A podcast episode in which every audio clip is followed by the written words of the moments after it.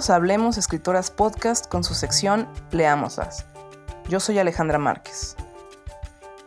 ¿Qué tienen en común la traducción, la fotografía, las aves y la memoria? En un principio, resultaría fácil decir que nada. Sin embargo, en Alberca Vacía, Argonáutica 2019, Isabel Zapato ofrece ensayos sobre estos temas y más para llevar al lector de la mano por un recorrido de autorreflexión. Zapata, nacida en la Ciudad de México el 23 de abril de 1984, es cofundadora de Ediciones Antílope, además de ser editora, ensayista y poeta. Ha publicado los libros Las noches son así, Broken English 2018, Una ballena es un país, Almadía 2019 y Alberca vacía, entre otros. En este último, la autora escribe una obra bilingüe con la magistral traducción de Robin Myers. Alberca Vacía consta de nueve ensayos sobre diversos temas que aunque bien podrían leerse de forma independiente, fluyen como conjunto de forma orgánica debido a la invitación que la autora nos hace a reflexionar.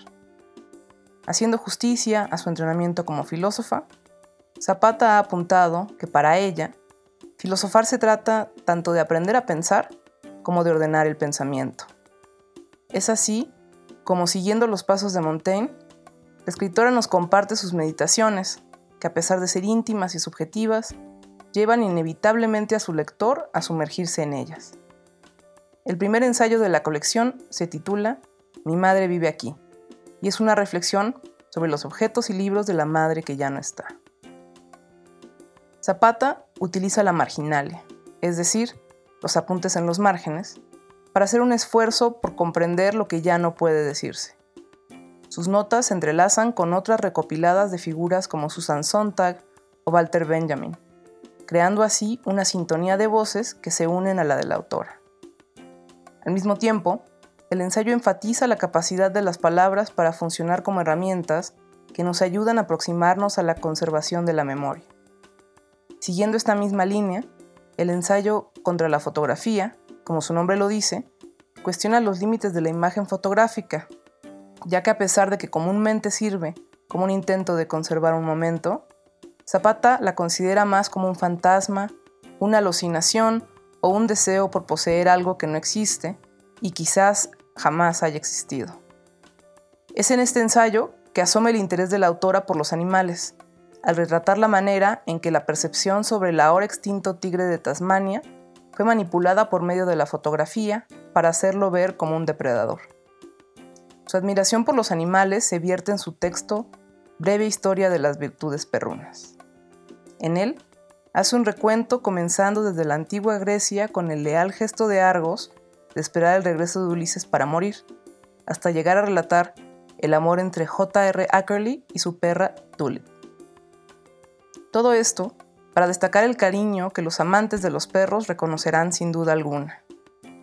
El cuarto y breve ensayo esto no es una metáfora, nos recuerda que los sentidos no son totalmente independientes el uno del otro, apuntando como ejemplo la sinestesia de Olivier Messiaen y la forma en que nos es posible percibir las artes como la música desde más allá de solamente el oído. Para volver al tema de los animales, Elogio de Nosferatu se trata de un texto que describe, por un lado, la capacidad de sensación y pensamiento de los pulpos, mientras que por otro, nos hace pensar en cómo estos animales fascinantes nos obligan a enfrentarnos a lo poco que aún comprendemos de fenómenos mentales conscientes, lo cual casi equivale a decir que no sabemos qué nos hace humanos. De manera casi autorreferencial, debido al bilingüismo de Alberca Vacía, en Notas para una versión de segunda mano, Zapata reflexiona sobre el acto de traducir. Aborda este tema en autores como Ezra Pound, Alfonso Reyes y Charles Baudelaire, para expresar que más allá de ir de una lengua a otra, la traducción tiene como fin derramar un mundo en otro. Esto es justamente lo que logra Robin Myers en su traducción. No únicamente trasladar palabras a otra lengua, sino por medio de un minucioso trabajo, volver asequibles la voz y el mundo de Zapata a un público más amplio. Por otra parte, Cuaderno de Aves es un ensayo fragmentado que parte de la vocación poética de la autora al apuntar que para ella hay mayor placer en la palabra ave que en su sinónimo pájaro, puesto que la primera lleva consigo imágenes de un animal en vuelo. Comentario que apunta a una reflexión sobre lo léxico y la sonoridad de las palabras. Nuevamente, Zapata explora cualidades que comúnmente se asocian con los seres humanos, pero que están presentes también en el mundo animal, tales como el sentido estético o el duelo, mostrando así que somos mucho más similares de lo que quisiéramos pensar. En el penúltimo ensayo de la colección, titulado ¿Es posible leer en silencio?, la autora desvela la imposibilidad de leer en completo silencio debido al eterno acompañamiento de la voz interior del lector. Asimismo, considera leer en voz alta como un acto de amor y colectividad, puesto que aprecia esta acción como tocar el cuerpo del otro sin acercarse a él.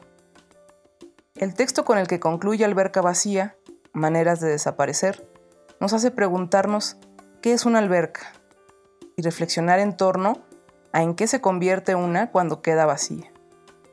Si bien una alberca vacía es generalmente vista como sinónimo de abandono, Zapata apunta que muchas tienen algún otro uso, incluso después de vaciarse. Pista de patinaje, cancha de fútbol, etc.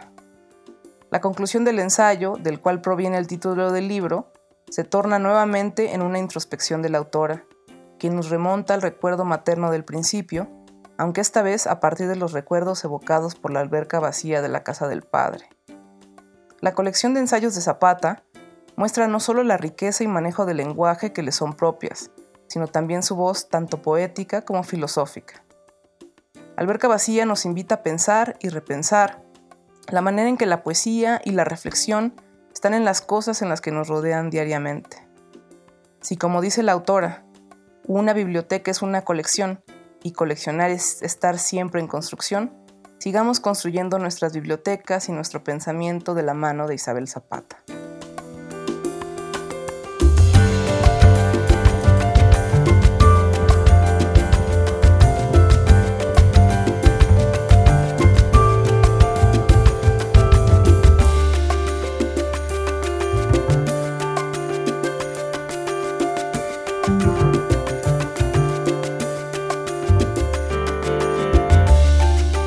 Muchas gracias al equipo que hace posible Hablemos Escritoras.